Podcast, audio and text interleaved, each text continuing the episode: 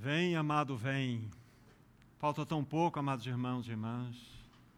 Falta tão pouco para aquele encontro glorioso com aquele que ama as nossas almas, que amou a tal ponto de se entregar por nós naquela cruz, quando ainda éramos indignos pecadores.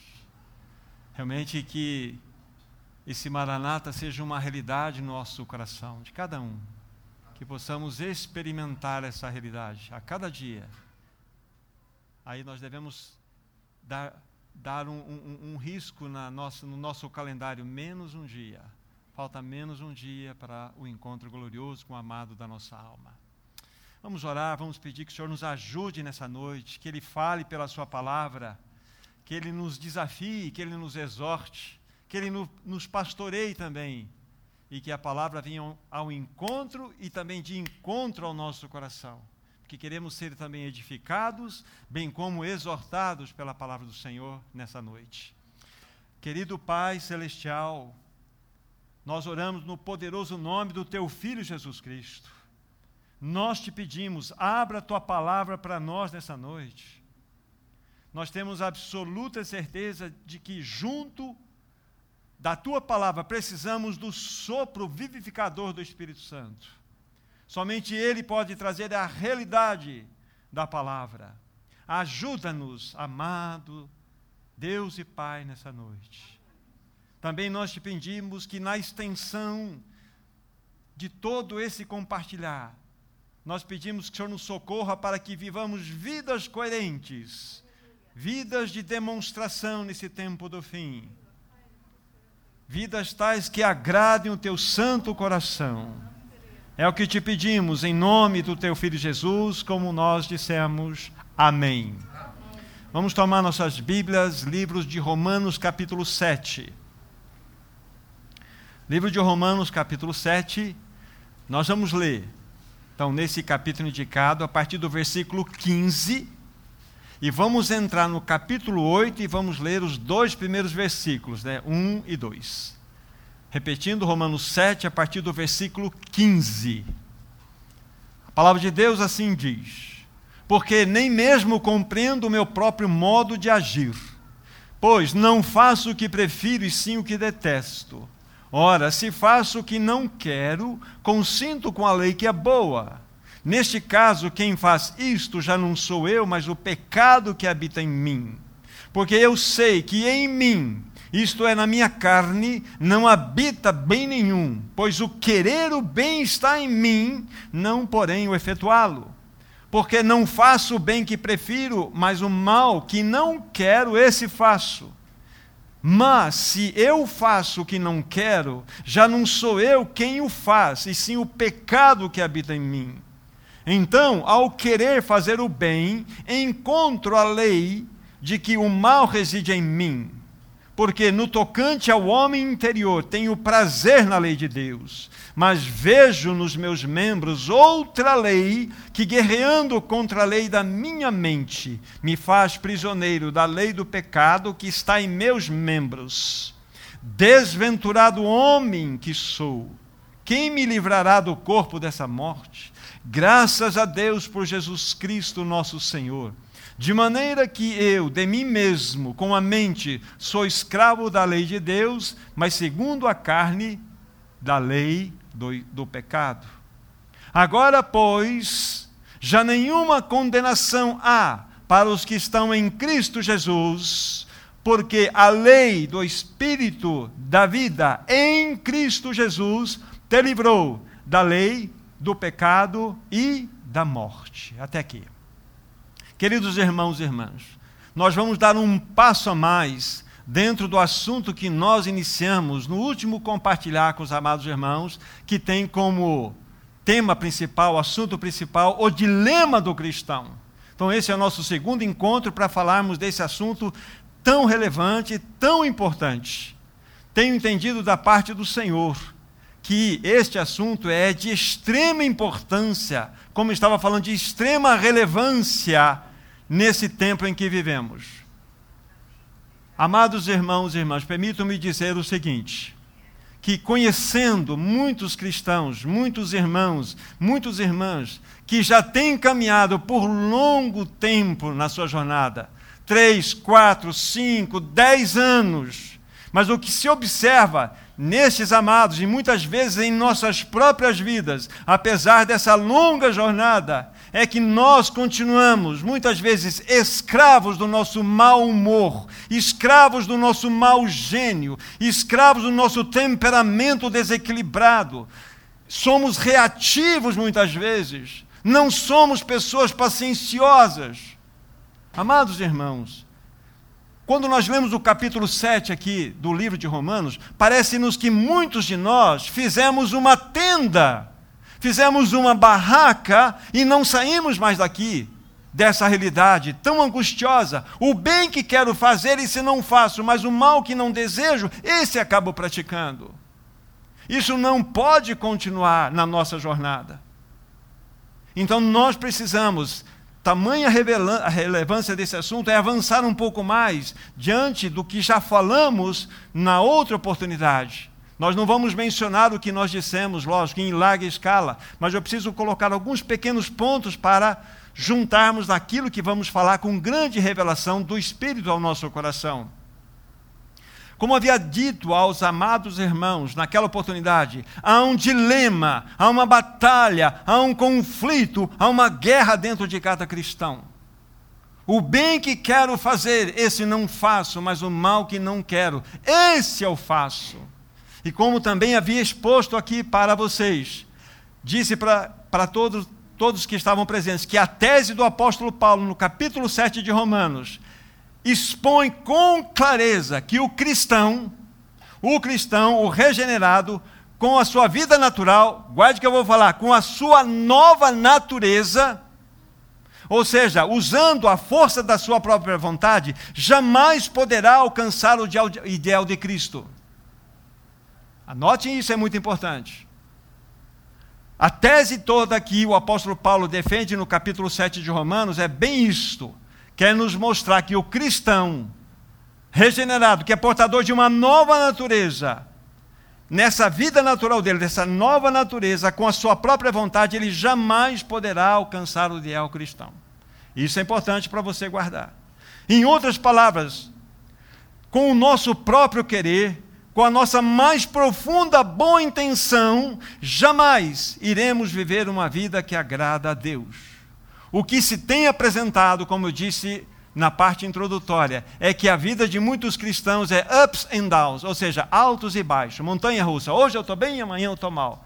Hoje eu tenho uma reação legal, mas amanhã eu tenho uma reação estranha. O que está acontecendo? O que a palavra de Deus pode nos ajudar? A primeira coisa é que nós devemos levantar a barraca do capítulo 7 e avançarmos. Não podemos permanecer aqui dentro dessa, dessa realidade. Percebemos que há dentro de nós uma inclinação natural para o mal. É a nossa é a natureza. E daqui a pouco nós vamos colocar isso com mais clareza. Qual que é o dilema do apóstolo Paulo aqui no capítulo 7? Naquele tempo que ele passou, passou e foi para o capítulo 8. Qual que é o dilema do cristão aqui? Vamos novamente reler para gravar o teu coração, do verso 18 ao 20. 7 de Romanos, 18 a 20. Só para vocês terem no coração o que está sendo dito aqui. Porque eu sei, diz o apóstolo Paulo, que em mim, isto é, na minha carne, não habita bem nenhum, pois o querer o bem está em mim, não porém efetuá-lo. Porque não faço o bem que prefiro, mas o mal que não quero e se faço. Palavras do apóstolo Paulo. Mas se eu faço o que não quero, já não sou eu quem o faz, e sim o pecado que habita em mim. Paulo expõe para nós exatamente aqui aquilo que ele experienciou por um determinado tempo na sua jornada. Foi um dilema, foi uma guerra, foi uma batalha. E eu tenho a absoluta certeza, não tenho medo de errar, que todos nós presentes aqui, ou menor ou maior grau, enfrentem isso aqui até hoje. Enfrente isso aqui, se nós formos honestos. Esta é uma realidade. O fato é que nós não podemos amar barraca no capítulo 7. Nós não podemos nos contentar e dizer o seguinte: ah, o apóstolo Paulo disse que então a sua vida era permeada de altos e baixos, ele queria fazer bem, não conseguia, o mal sempre estava fazendo. Nós não podemos cair nesse erro.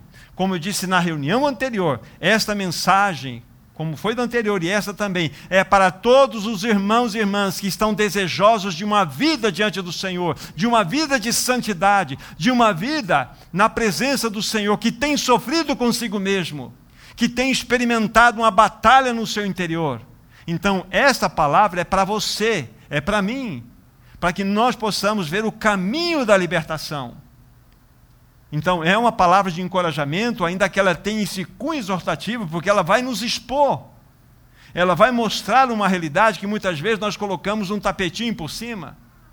Colocamos algo para esconder, mas a realidade, volto a falar, todos vocês e eu também, em maior ou menor grau, isso é uma realidade para nós.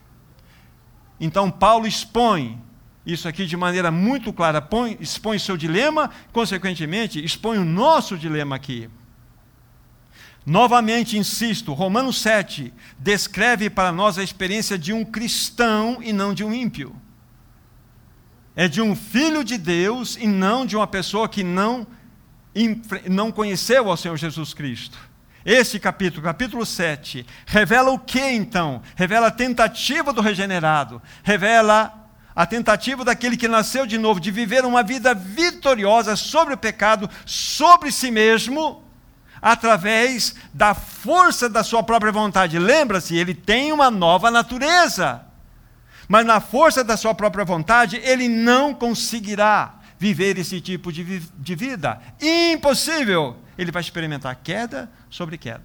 Ou ups and downs, altos e baixos. Hoje eu estou legal, mas amanhã, por uma razão ou outra, eu caio. E nós, a nossa vida é como uma montanha russa. E o Senhor não deseja isso para nós. Ele quer que nós avancemos. Nenhum filho de Deus, nenhum filho de Deus pode cumprir as demandas celestiais na força do seu braço.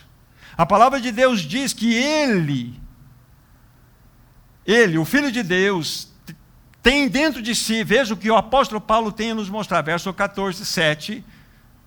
Veja o que Paulo fala-nos a respeito da sua própria realidade quando ele fala do seu íntimo, verso 14, capítulo 7. Porque bem sabemos que a lei é espiritual. Eu, todavia, sou carnal, vendido à escravidão do pecado. Que palavra forte é essa? Que palavra forte, pesada para nós. Então aqui está a realidade. Isso fala o quê? Comprova o quê? Que nós, como regenerados, tendo esta realidade de uma velha natureza no nosso íntimo, jamais poderemos, com a força da nossa vontade, atender às demandas do nosso amado Senhor. Nenhum filho de Deus pode cumprir, de fato, as demandas do nosso amado Senhor. E a força da vontade do salvo a força da vontade do salvo, o seu querer, não é páreo para a sua velha natureza. Mais uma vez, eu quero falar com vocês algo importante. Quero recuar um pouco aqui daquilo que estou falando, porque estou me dirigindo então a mensagem a todos que têm essa compreensão, foram regenerados. Mas eu quero recuar um pouco e mostrar algo importante para vocês. Todos nós, queridos irmãos e irmãs, Todos nós nascemos pecadores. Todos nós. E agora eu quero que vocês abram comigo. Depois a gente volta aqui. Salmo de número 58, versículo 3. Salmo 58, versículo 3. Mostra-nos com clareza a realidade de todos nós desde a concepção no ventre materno. Salmo 58, versículo 3. Diz assim a palavra de Deus: Desviam-se os ímpios desde a sua concepção, nascem e já se desencaminham proferindo mentiras. Desde a concepção, ninguém ensina uma criancinha a mentir. Dentro dela, uma predisposição natural, por causa da sua natureza velha, herdada do seu pai Adão, que a inclina à mentira. A inclina a dizer, quando ela começa a pronunciar as primeiras palavras, isto é meu, isto é meu, mostrando que a criança ela busca uma centralidade nela mesma. Isso nada mais é do que a evidência da presença do mal do pecado na criança. Desviam-se os ímpios desde a concepção, desde o ventre materno. Agora, é aí mesmo, pertinho, Salmo de número 51, versículo 5. Davi vai nos mostrar algo extremamente importante para nós. Salmo 51, verso 5. Eu nasci na iniquidade, em pecado me concebeu minha mãe. Lógico que esse texto não está falando que a união dos pais de Davi é que trazia concepção de pecado. Não, mas ele nasceu em pecado. Ele foi concebido em pecado, ele herdou uma natureza de pecado no ventre da sua própria mãe. Eu nasci na iniquidade, em pecado me concebeu a minha mãe. Esta é a grande realidade. O verdadeiro diagnóstico a respeito de cada um que nasceu nesse mundo. Rodrigo, eu e você nascemos pecadores. Nós nascemos pecadores, Lilinho, Alessandra, nós nascemos pecadores. Essa é a nossa realidade. Não havia esperança para nós.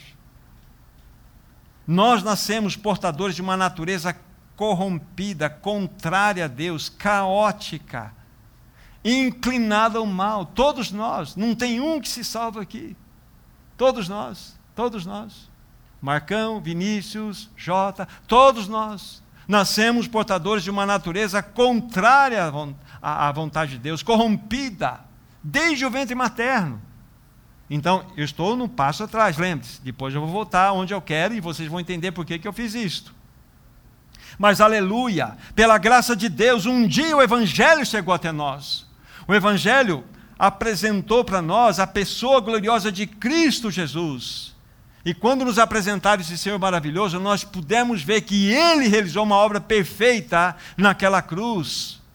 Ele morreu e ressuscitou para ser a nossa vida. Ele derramou seu sangue para o perdão de todos os nossos pecados. E uma vez que nós, impactados pelo Evangelho, nos rendemos a esse Senhor maravilhoso, Senhor Jesus Cristo, fomos plenamente salvos.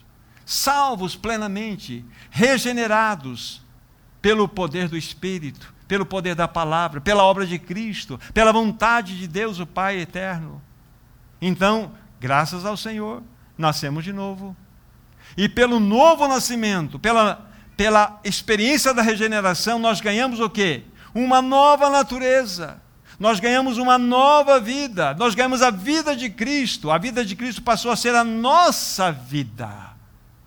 Então, Vinícius, o dia que você nasceu de novo, você se rendeu ao Evangelho, Cristo se tornou a sua vida. Você ganhou então uma nova natureza. Então vamos lá, vamos migrar novamente, vamos novamente voltar para o assunto em pauta, que é capítulo 7, capítulo 8 de Romanos. Contudo, contudo, quando nós fomos regenerados, a nossa velha natureza não foi erradicada, extirpada de nós. Ela continuou e continua presente na nova criatura. Mauro, quando você nasceu de novo, Graças a Deus, você se tornou uma nova criatura em Cristo. Uma nova natureza foi dada a você. Mas o que a palavra de Deus diz que continua dentro de você, uma velha natureza. Continua em você uma velha vida. O velho Adão está aí. Esse é o ponto. Agora vamos avançar para compreender o que a palavra pode nos socorrer nessa noite com este assunto.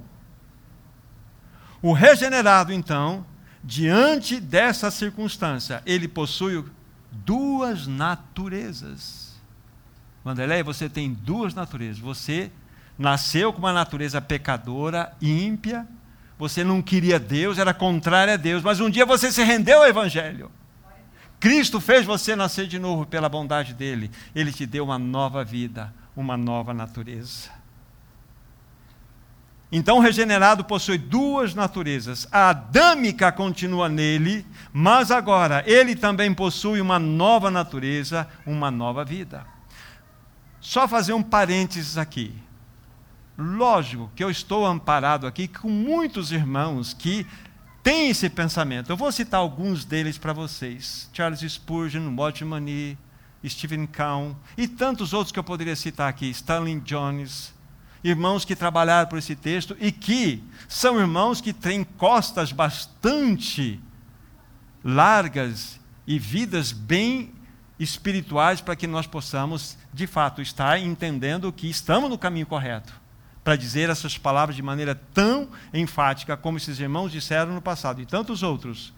Ou seja, repetindo, dentro de cada regenerado há duas naturezas: há aquela que ele herdou do seu primeiro pai Adão e a nova, a vida de Cristo nele. Podemos ver esta verdade, agora voltem para o capítulo 7, por favor, de Romanos. Podemos ver isto quando Paulo está falando do seu dilema e quando ele mostra essas duas realidades em dois versos, versículos 22 e 23. Paulo vai dizer, primeiramente, da sua nova vida, da sua nova natureza. Versículo 22. Porque no tocante ao homem interior tenho prazer na lei de Deus. Ninguém que não for nascido de novo pode dizer essas palavras. Um ímpio não tem prazer na lei de Deus. Só um regenerado, só alguém que nasceu de novo, só alguém que é possuidor de uma nova natureza. Mas veja o versículo 23. Mas vejo nos meus membros outra lei que, guerreando contra a lei da minha mente, me faz prisioneiro da lei do pecado que está em meus membros. Vocês percebem o apóstolo falando, falando dele mesmo em duas realidades? Quanto, conforme nós lemos aqui, quanto ao, no tocante ao homem interior, eu tenho prazer na lei de Deus, mas vejo nos meus membros uma batalha, uma luta que me faz prisioneiro. Conseguem ver? Paulo está falando do seu dilema para nós aqui, consequentemente, ele está nos dando, vamos dizer assim, esta revelação para que nós entendamos o que acontece conosco. Mas a grande bênção é que eu falei para vocês: não vamos armar tenda aqui. Nos desculpar dos nossos pecados, dizendo, não, mas isso aqui está escrito que eu quero fazer o bem, mas eu não consigo, o mal que eu não quero, e se faço. Isso é uma realidade. Mas não vamos armar tenda aqui e achar que isso está tudo certo. Porque o capítulo 8 está aqui na frente para nós verificarmos logo mais. Extremamente importante. Então, estamos mostrando aqui Paulo de, de forma clara, expondo para nós essa realidade que ele experimentou, as duas realidades que acontecem no salvo. Agora, entenda o que eu vou falar. Pense comigo agora nessa verdade que eu vou expor para vocês. Pense na pessoa de Jesus Cristo. Pense na pessoa. Só para nós pensarmos em duas naturezas numa pessoa só. Jesus Cristo é o Filho eterno de Deus. Se ele é Filho eterno, então ele não teve começo, ele não tem fim, ele é o Filho eterno. E como o Filho eterno de Deus, ele é filho, ele tem uma natureza divina, correto? Correto. Ele é um filho, eterno e tem uma natureza divina. Mas o Filho eterno, ele deixou o seu trono de glória e nasceu do ventre de uma mulher de ventre de Maria. Ele ganhou o que? Uma segunda natureza, correta? Excetuando o pecado, ele ganhou uma natureza humana, que é a natureza essencial antes do pecado. Então, Jesus é uma pessoa que tem duas naturezas. Só para dizer, Jesus é a única pessoa nesse universo que, quando nasceu, já existia. A pessoa dele já era uma realidade. Quando ele nasceu, ele já existia. Ele não se tornou pessoa quando na concepção do ventre de Maria. Nós sim. Quando o esperma do pai e o óvulo da mãe se juntaram ali, o que aconteceu? Eu nasci ali, a, a minha, o meu início de existência foi da existência foi no ventre, na concepção no ventre da minha mãe. Mas Jesus não. Jesus era uma pessoa já, mas ele adquiriu uma segunda natureza.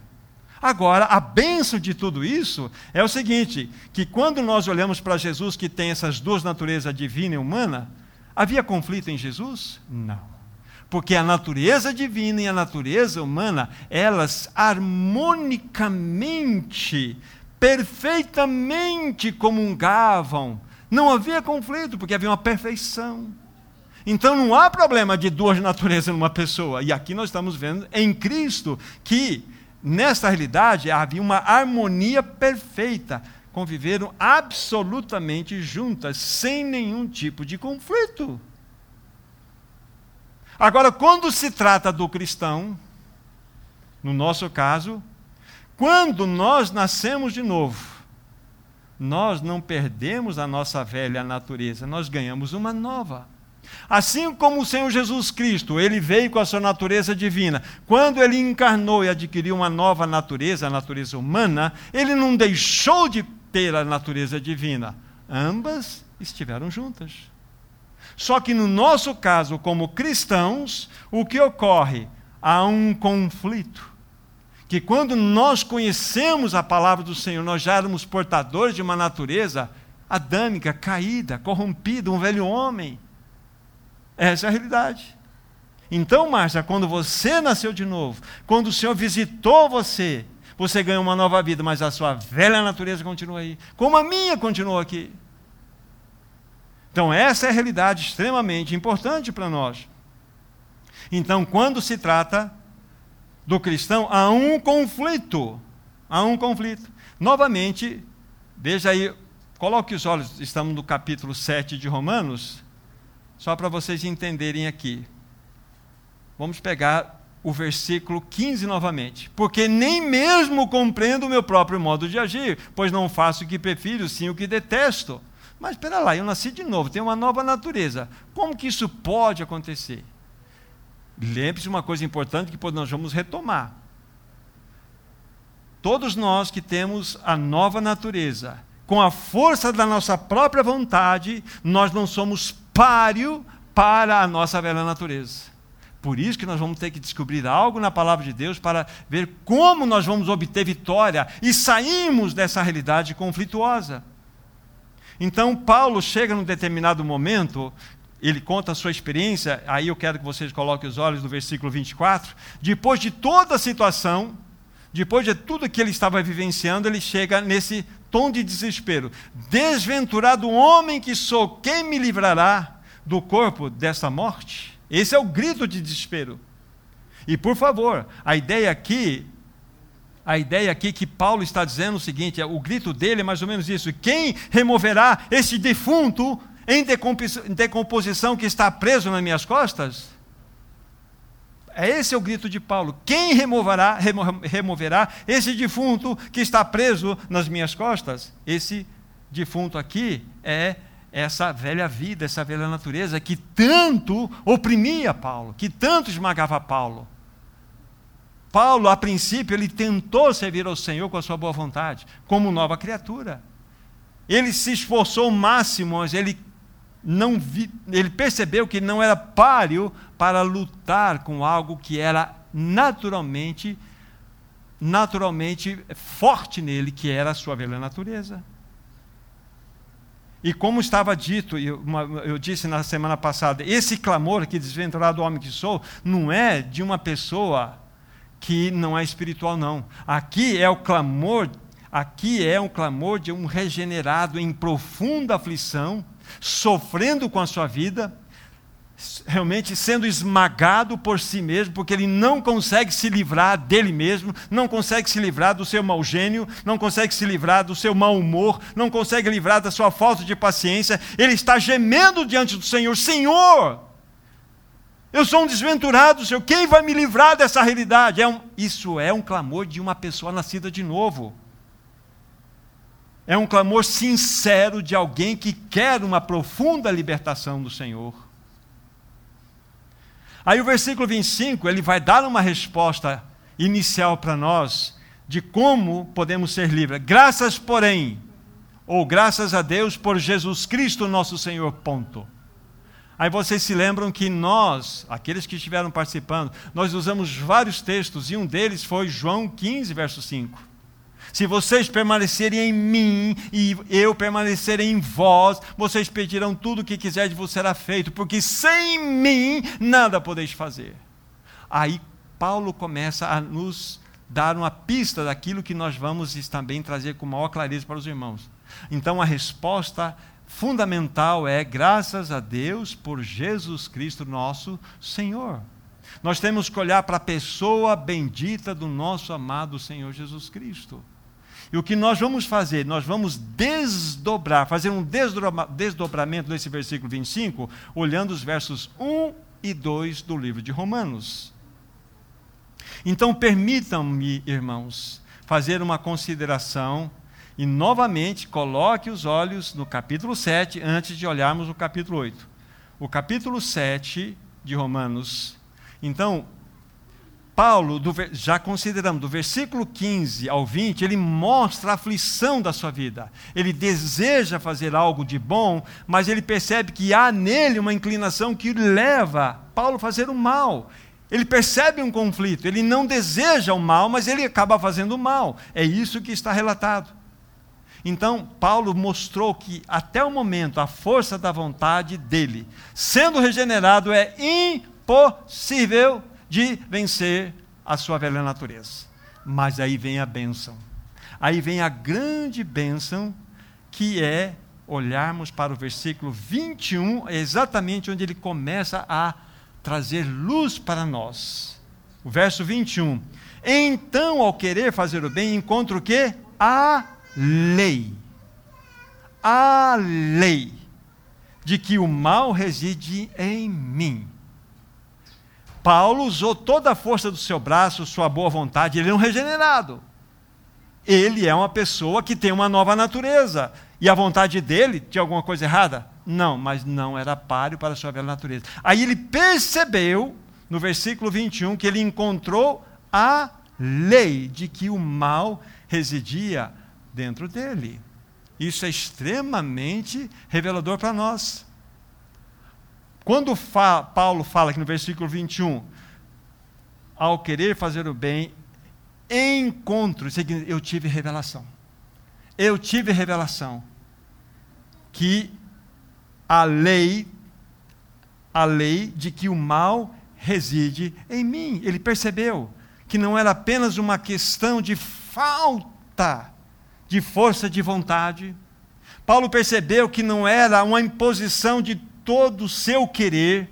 O seu problema, sim, é que havia uma lei de que o mal residia nele, operava no seu interior. Já já vai ficar mais claro para vocês. Então entendam, já, já começam a perceber que a nossa vontade, como regenerados, como aqueles que são possuidores da, de uma nova natureza, a nossa vontade, ela é incapaz de vencer uma lei que existe dentro de nós. Por que, que nós fazemos isto? Por que, que fazemos aquilo que não desejamos? Por que, que pensamos certas coisas? Por que, que perdemos a paciência rapidamente? Por que, que fechamos a cara e somos mal-humorados muitas vezes? Porque esse gênio que nunca é tratado, há uma lei dentro de nós. E por mais que você não queira isso, você está praticando isso. Você está vivenciando isso. E o, o Espírito há de nos socorrer para, para que nós tenhamos um caminho de como ser livre disto.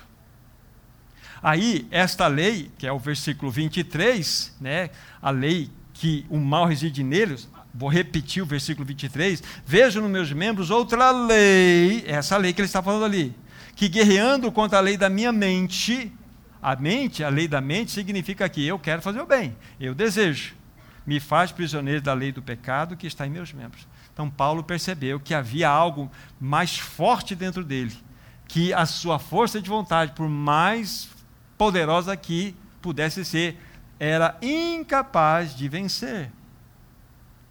Agora, guardem, anotem aí. Irmãos, o pecado, o pecado é muito mais do que uma transgressão, o pecado é muito mais do que errar o alvo, o pecado é muito mais do que uma rebeldia, o pecado é uma lei. É uma lei. Isso é extremamente importante. E jamais, jamais poderemos vencer a lei do pecado pela nossa própria vontade. É impossível. Eu creio que está ficando claro para vocês. A nossa vontade não é páreo para vencer a lei do pecado que está em nós. Por quê? O pecado é esta lei. E o que é uma lei? É algo que age constantemente. A mesma lei que age no, já vamos dar o exemplo da gravidade. Aqui no Brasil, age na China, age no Japão, age no Oriente Médio, onde, onde você quiser. É uma lei. É impossível, amados irmãos, impossível nós vencermos uma lei pela nossa força de vontade. Vamos dar um exemplo prático para vocês. Pegar aqui um celular que, sei lá, tem algumas gramas aqui. Então, eu estou usando a minha força de vontade com o meu braço esquerdo aqui segurando o celular. Ou seja, eu estou quebrando um princípio, estou quebrando uma lei que é a lei da gravidade. Tudo que é mais pesado que o ar é atraído para o centro da Terra. Mas eu estou tendo uma força aqui, eu estou vencendo. Mas até quando? Até quando daqui a pouco vai vir uma canseira no meu braço? Porque tudo é atraído para o centro da Terra. Então, a minha vontade, por mais forte que ela seja, ela terá um tempo aqui. Mas ela será derrotada por algo naturalmente que puxa para o centro da Terra. Esse é o ponto. É a lei. A lei, ela simplesmente age de uma maneira constante. Constante. Eu poderia segurar, como fiz aqui, o celular poderia segurar uma Bíblia. A lei da gravidade, ela vai vencer no tempo. Então, nós muitas vezes temos um poder de vitória sobre muitas coisas por um determinado tempo. Mas, de repente, aquela força natural da nossa velha natureza nos puxa novamente para baixo e nos rouba a alegria, porque nós estamos usando uma arma que não vai nos dar vitória. Estamos usando um mecanismo que a Bíblia fala que não irá funcionar. Naturalmente, a lei irá nos derrotar. No que tange aqui a lei da gravidade, se eu estiver segurando qualquer objeto, ela vai o objeto simplesmente vai ser atraído para o centro da Terra. Por que, que ele não sobe? Né? Ele desce. A não ser uma, um, um objeto, um elemento que a sua densidade for mais leve do que o ar, não sei, como gazélio, talvez, você vai subir. Mas você tem que ser algo que seja mais leve. Mas o que é pesado vai descer.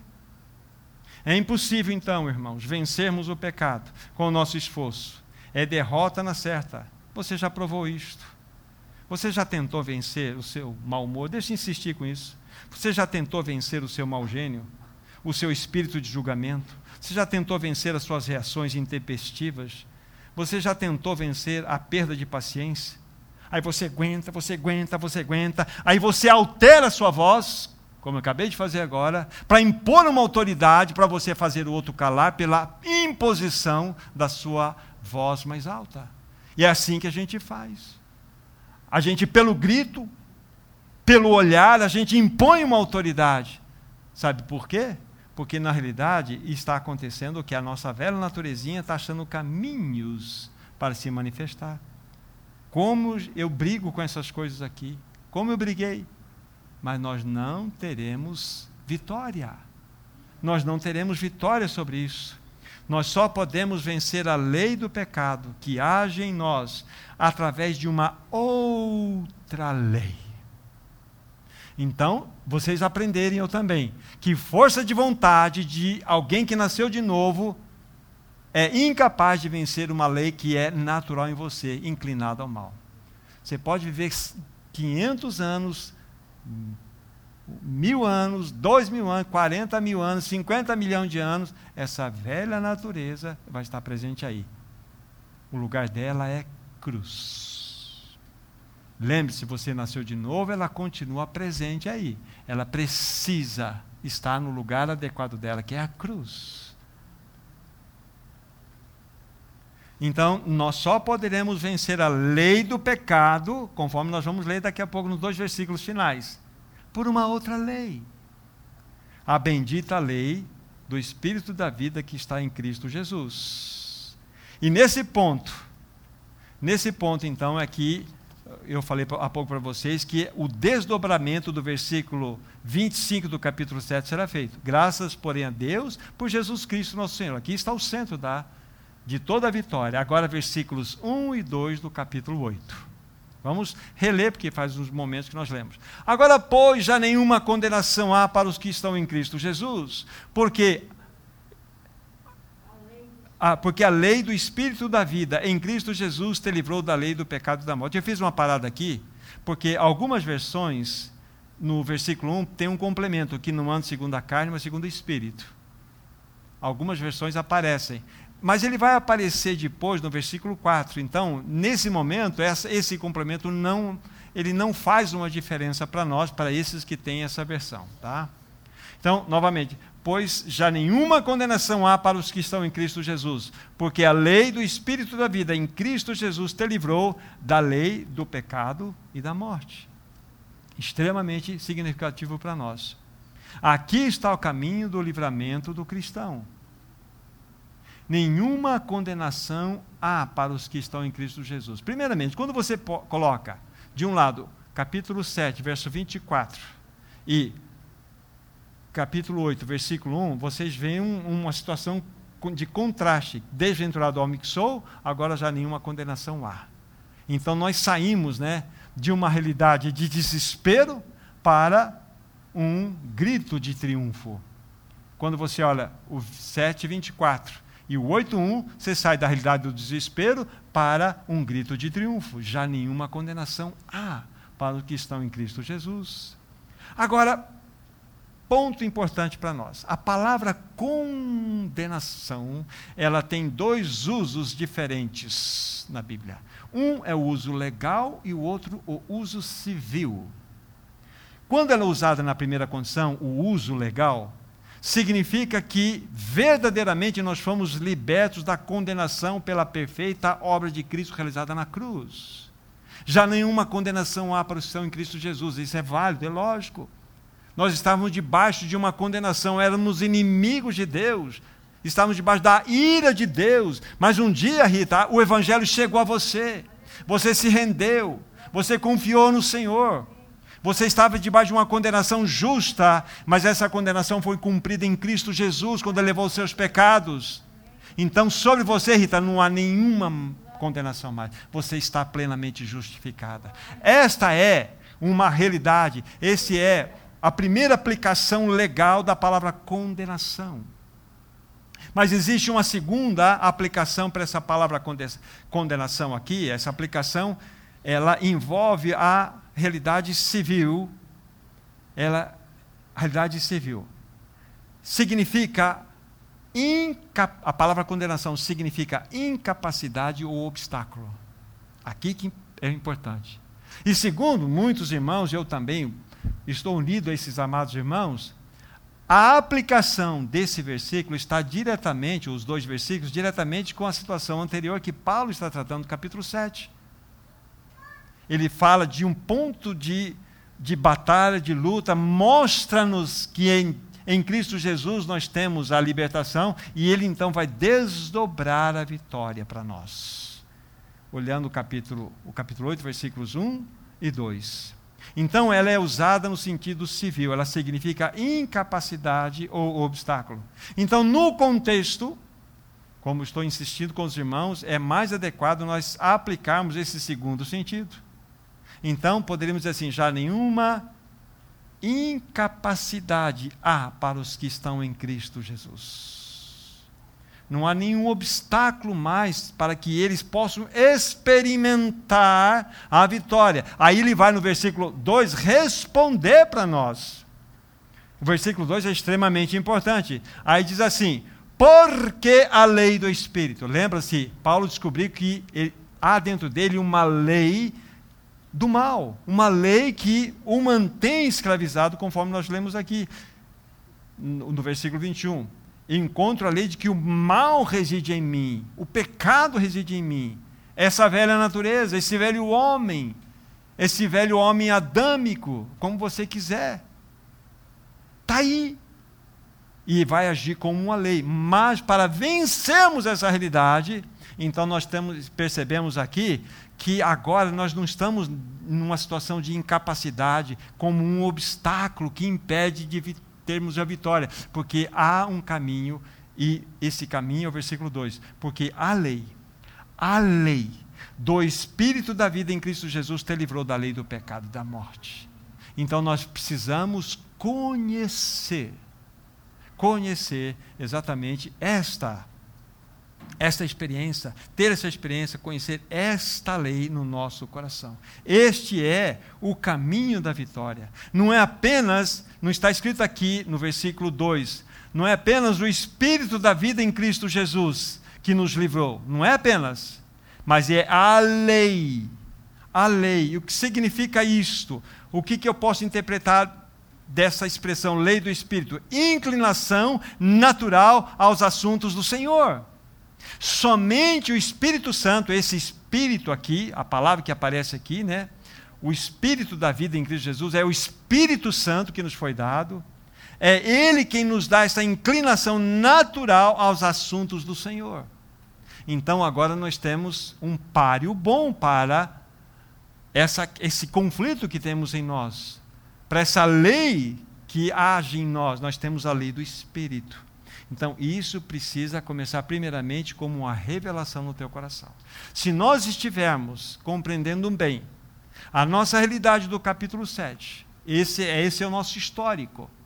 Estamos tentando vivenciar, ter vitória, alcançar vitória pela nossa própria vontade, por melhor que ela seja, estamos vendo que ela só nos dá derrota. Aí descobrimos juntamente com o apóstolo Paulo, por revelação, que ele não tem a vitória através do bem que ele quer fazer, porque é lei. O pecado é uma lei. Aí ele nos joga para o capítulo 8 e fala assim: agora vocês não têm mais incapacidade, vocês não terão obstáculo, porque a lei, a lei do Espírito da vida. E a lei, deixa eu repetir para vocês: a lei vai produzir em você uma inclinação natural aos assuntos do Senhor. Assim como na velha natureza há uma inclinação natural para o erro, para as coisas que não glorificam o Senhor, por tudo aquilo que eu apresentei, da mesma maneira a lei do Espírito da vida em Cristo, Jesus vai te conduzir naturalmente e você vai experimentar isso. Você vai provar isto com toda a absoluta certeza. Irmãos e irmãs, somente uma lei pode vencer outra lei o pássaro, podemos dizer que ele tem, a, a, a, lei da vida do pássaro é o voar, ele tem as asas, ele tem todo aquele processo. Ele vence a lei da gravidade, porque ele tem uma lei superior, que é o voar. O avião, que é mais pesado que o ar, na propulsão a jato dele, nas asas dele, ele vence a lei da gravidade, porque uma lei superior, mais poderosa, quebrou uma lei para o motor do avião. Por que, que ele não sobe, ele cai? Porque exatamente é uma lei da gravidade, puxa ele para baixo. Exatamente isso. Então, quando nós pensamos dentro dessa realidade, nós vimos que para combater uma lei é necessário uma lei mais poderosa. Agora, por favor, quem é mais ou quem, qual é a lei mais poderosa? A lei da velha vida em nós ou a lei da vida do Espírito que está em nós? É a lei do Espírito, da vida em Cristo, é nós, é mais poderosa. Mas nós precisamos, primeiramente, a primeira coisa é conhecer. Se você está tendo essa revelação, louvado seja Deus. Aí você tem que ir diante do Senhor, falar: Senhor, eu preciso. Eu tenho batalhado, eu tenho sofrido. Porque eu tenho tentado ser cristão, eu tenho tentado o meu melhor, mas eu tenho só experimentado queda após queda. Por quê? Porque você está tentando como eu. Mas nós precisamos descobrir que a lei é algo que vai nos levar a uma reação naturalmente espiritual, sem você se esforçar. Isso é uma obra do Espírito. Deixe insistir, somente a lei, uma lei superior pode vencer uma outra. A nossa vontade, queridos irmãos, como aqueles que possuem uma nova natureza, a nossa vontade deve ser completamente consagrada ao Senhor. Deve estar debaixo desta lei, para que nós possamos experimentar a vitória. Irmãos e irmãs, o Espírito Santo, nós precisamos pedir que ele revele isso para nós. Revele isso para nós, que a lei, a lei, do Espírito da vida em Cristo Jesus é quem nos livra da lei do pecado e da morte. Você precisa entender, pelo menos aqui começa, e começa a pedir: Espírito Santo, traz isso para o meu coração. E você vai experimentar a vitória.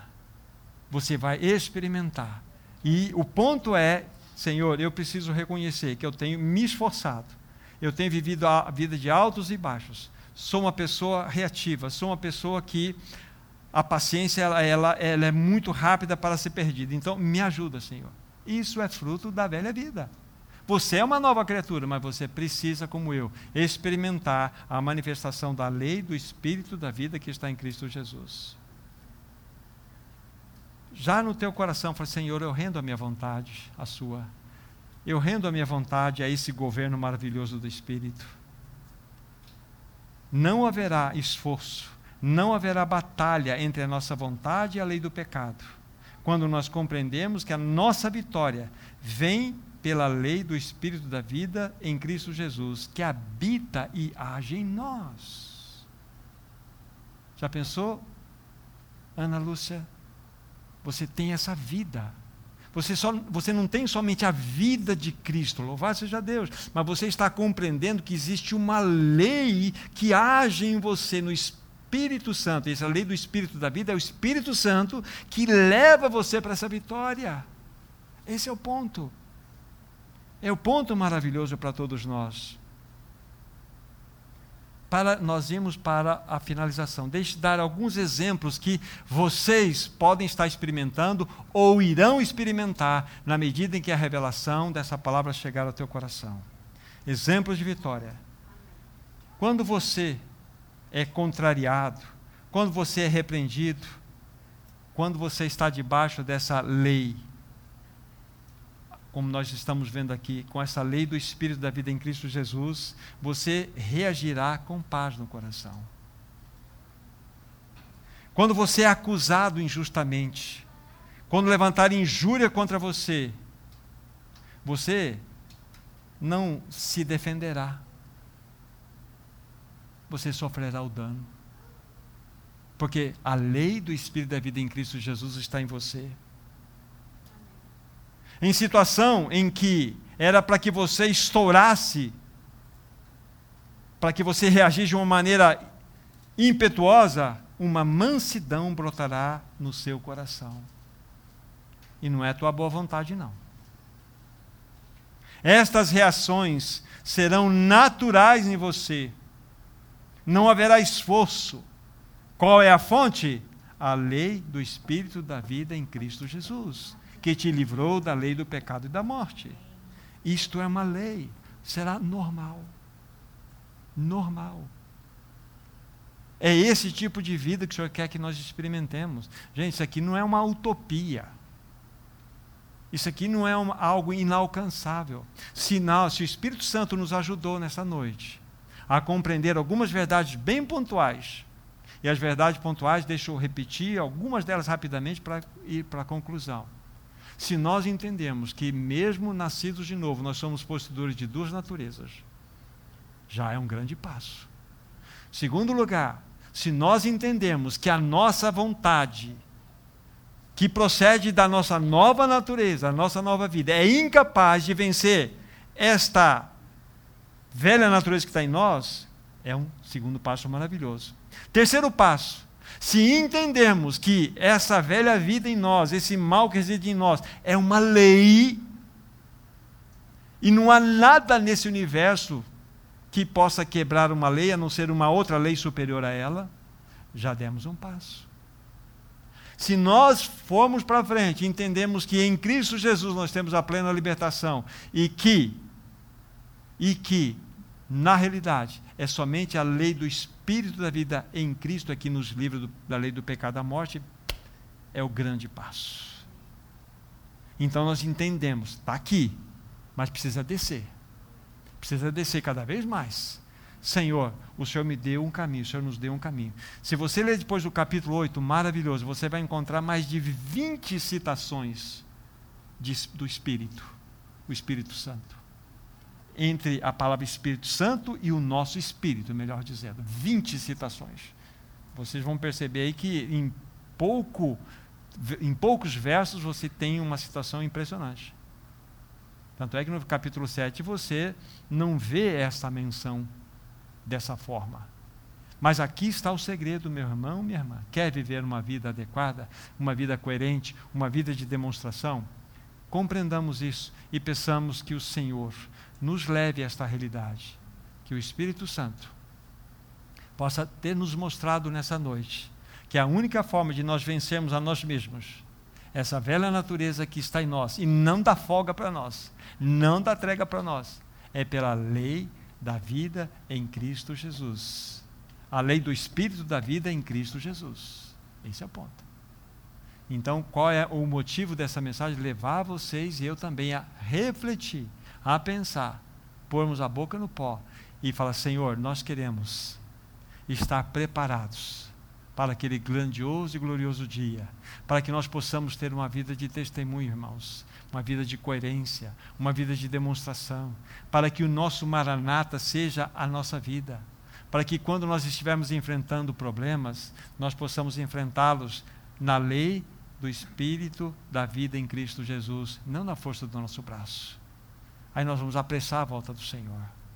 Então que o Senhor nos ajude, o Senhor fale ao nosso coração. Nós vamos orar, aí o irmão vem aqui fazer os encerramentos, as considerações finais para nos despedir. Nosso maravilhoso Senhor, damos muitas graças a Ti. O Senhor abre a palavra, o Senhor nos exorta, o Senhor nos fala, mas o Senhor também, querido Deus e Pai, o Senhor nos mostra o lindo e maravilhoso caminho. Que nós podemos ter uma vitória, sim, uma vitória sobre nós mesmos, uma vitória sobre esse conflito, esse dilema que faz parte da nossa existência. Senhor, nós queremos levantar tenda do capítulo 7 nós queremos ir para o capítulo 8 de Romanos.